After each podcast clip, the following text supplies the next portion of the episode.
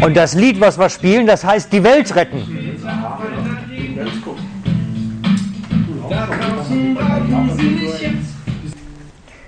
Ich hatte das rausgesucht, weil ich vor einiger Zeit Fotos gefunden habe von einem jungen Fotografen. Und dieser junge Fotograf, der hatte scheinbar diesen Superman-Traum. Wir können die Welt retten. Und weil er sich natürlich selber als Fotograf nicht in Szene setzen kann, hat er dann einen, einen anderen aus der Familie gebeten, doch so als Fotomodel darzustellen mal. Und das ist dann die Supermamika geworden. Vielleicht habt ihr die ja schon mal gesehen, Supermamika. Ist ein junger russischer Fotograf, der seine Großmutter, seine Großmutter denn als Fotomodell mal genommen hat. Wahrscheinlich hat er ein bisschen viel von diesen Superman-Comicfilmen gesehen. Und er hat eine ganze Fotoserie draus gemacht. Isetta, genau. Und das ist natürlich so ein bisschen von jungen Männern immer der Traum, ne? Einmal mal richtig Waffen haben, mit denen man noch was machen kann. Wo man mit Siege kann, ne? Da braucht man keinen Wagenheber, den kann man auch mal gerade so anheben, das Auto, wenn dann die Kraft reicht, ne?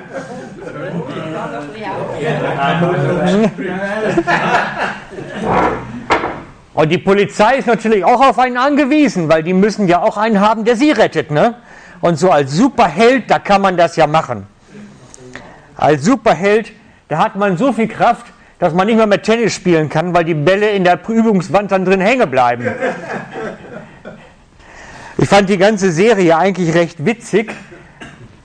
Da hat man dann beim Zahnarzt auch Gemeinschaft mit Dark Water von, von Star Wars. ja, der hat wirklich, wirklich eine tolle Fotoserie draus gemacht. Genau. Aber wer hat da nicht von geträumt? Ich bin eben gerade noch beim Spar oben gewesen und da hatten es dann bei der, bei der Chibo-Abteilung, da bei dieser Chibo-Wand, hatten sie auch Schlafanzüge für Kinder mit einem Superman-Superzeichen drauf. Das ist der Traum von allen Kindern, doch einmal Superman sein, einmal genügend Kraft haben, das Böse zu besiegen. Ne? Wer möchte das nicht? Und ich habe gedacht, auch wir in der Kirche lernen das ja in der Sonntagsschule. Sei stark, sei mutig, bezwing den Bösen, du wirst das schaffen. Von Kindheit an hören wir das ja immer. Setz dich durch in der Schule, von den Eltern. Wir lernen, Gott möchte mutige, entschlossene Leute haben.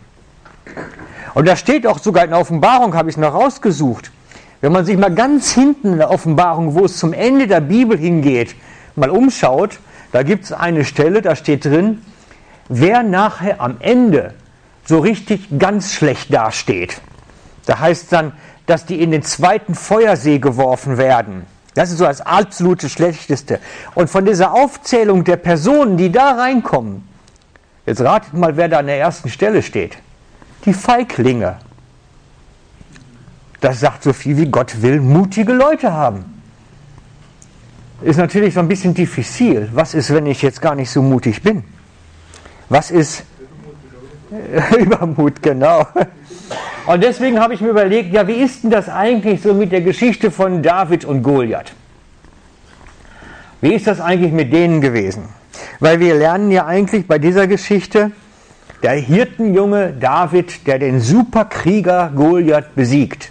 Viel größer, viel besser ausgebildet, besser bewaffnet. Und wir lernen diese Geschichte alle, zählt zu den bekanntesten in der Bibel überhaupt. Also selbst Leute, die die Bibel nie gelesen haben, kennen die Geschichte von David und Goliath. Ne? Das ist so ein bisschen das. Wir lernen daraus, wir sollen mutig sein, entschlossen sein, wie die Geschichte von David und Goliath. Und wir lesen da mal einen kleinen Abschnitt raus, dass wir ein bisschen Gefühl dafür kriegen, wieder, wie das damals eigentlich gewesen ist. Genau. Das ist ein bisschen viel. Vielleicht sollte ich das ein bisschen nacherzählen. Jedenfalls zogen die Philister aus mit einer ganzen Armee und wollten wieder mal gegen die Israeliten kämpfen. Die haben sich ja gegenseitig ständig da auf die Mütze gehauen. Und dann waren die an einem, einem Gelände, wo es in der Mitte ein Tal hatte und links und rechts so Berge. Und auf der einen Seite vom Berg standen jetzt die Philister am Hang und auf der anderen Seite die Israelite. Und das war so ein bisschen so eine Pattsituation. Man stand sich Auge in Auge, aber keiner machte so den ersten Schritt auf den Kampf wirklich zu. Und dann trat aus den Reihen der Philister ein einzelner Krieger hervor. Er hieß Goliath und stammte aus Gad. Er war über drei Meter groß, trug Helm, Brustpanzer, Beinschienen aus Bronze. Der Panzer allein wog mehr als zehn, einen Zentner, also mehr als 50 Kilo. Auf seinem Rücken hing die bronzene Lanze, der Schaft des Spießes war so dick wie ein Weberbaum. In einer anderen Übersetzung steht, die Spitze vom Speer war sieben Kilo schwer alleine. Das heißt, das war ein Riese von Kerl und entsprechend kräftig einfach auch. Und der trat dann immer vor, regelmäßig, jeden Tag, und sagte dann, ich stehe für alle Philister und ihr steht für Saul. Wählt einen von euch aus, er soll zu mir kommen und kämpfen. Wenn er mich besiegt und tötet, werden wir eure Sklaven sein. Wenn ich aber gewinne, seid ihr unsere. Das heißt, da muss, soll jetzt einer kämpfen für alle. Das ist natürlich eine böse Geschichte. Wer will jetzt derjenige sein, der diese Last auf seinen Schultern trägt? Der so für das ganze Volk dann kämpfen will. Und dann kommt David eigentlich äh, nur um seinen Brüdern Essen zu bringen ins Lager und erkundigt sich, was kriegt denn derjenige, der den besiegt? Und das kriegt der König natürlich spitz, dass da einer sich erkundigt nach, dem, nach der Belohnung. Weil wenn da einer ist, der nach der Belohnung fragt, dann ist der vielleicht auch mutig genug, das zu machen. Und dann lässt er ihn erstmal seine Rüstung anziehen und stellen sie nachher fest, das kann er überhaupt sich nicht bewegen. Und zum Schluss geht er mit seinem Hirtengewand dahin, nimmt sich seine Steinschleuder und das kennen wir alle die Geschichte, wirft dann mit den Steinen und der Schleuder und der Riese ist gefällt und haut dann dem Riesen wirklich auch den Kopf ab und bringt den nach Jerusalem. Das heißt durchaus eine gewisse Grausamkeit in der ganzen Geschichte. Das war keine, keine kleine Mädchengeschichte, sage ich mal dazu. Yes, ja genau.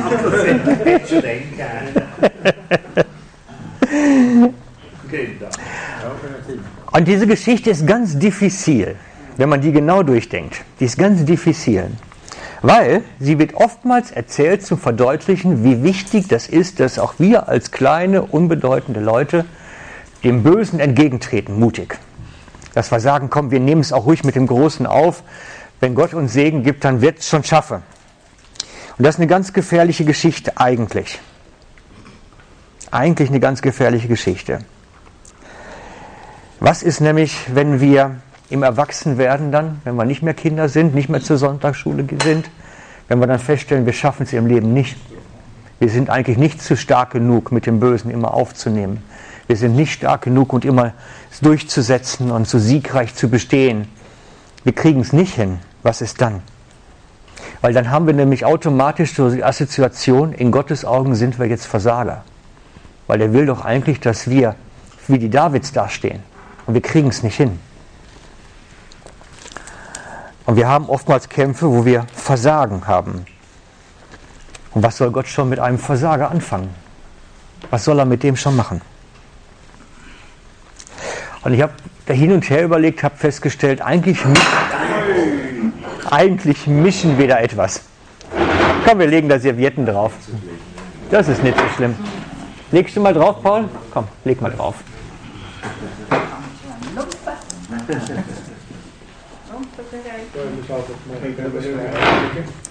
Ja,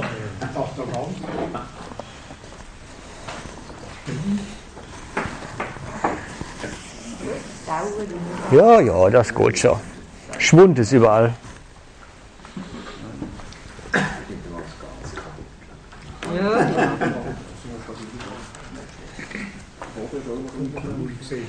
Er ist umgekehrt, das Glas wie der Goliath. Ja, ja, genau. Nur nicht, dass er Steinschleuder, Steinschleuder genommen hat. Aber er hat auch Säulenfeld drauf. Ja, das stimmt. Das stimmt schon.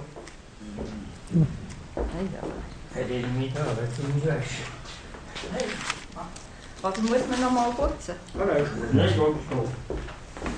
Ja. Und im Stuhl.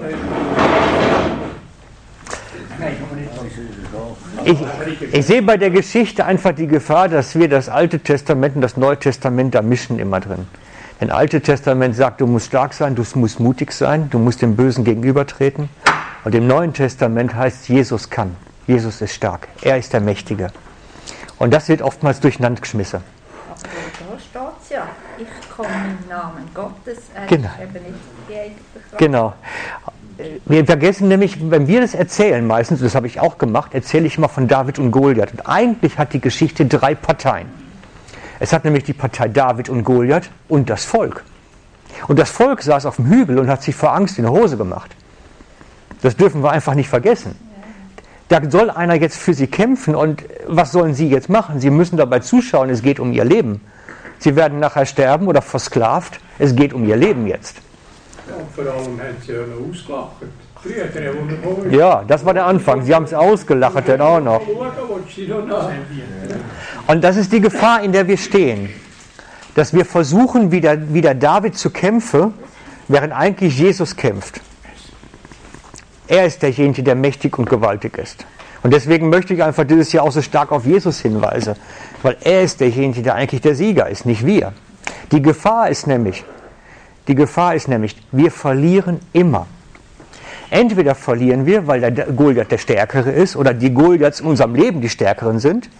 Oder wenn wir denn siegen, siegt der Böse dennoch, weil wir uns überheben. Wir werden stolz dran. Wir haben es geschafft.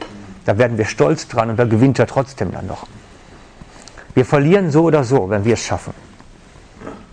Das ist die Gefahr an der ganzen Geschichte.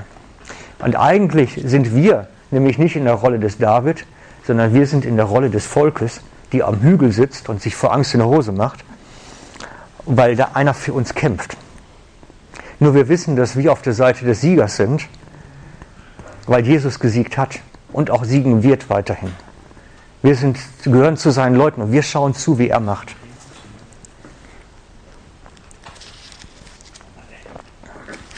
Und mir ist diese ganze Geschichte recht, recht, gedanklich recht wichtig geworden, dass wir lernen, letztlich daraus zu lesen, Jesus hat alle Macht. Nicht wir müssen uns den Schädel einschlagen mit dem Bösen. Das ist ungesund. Dieses Denken ist aber so drin, das ist so fleischlich, das ist so normal, dass selbst der Petrus damit in seinem, in seinem Dings am Ende sogar noch sein Problem mitgehabt hat.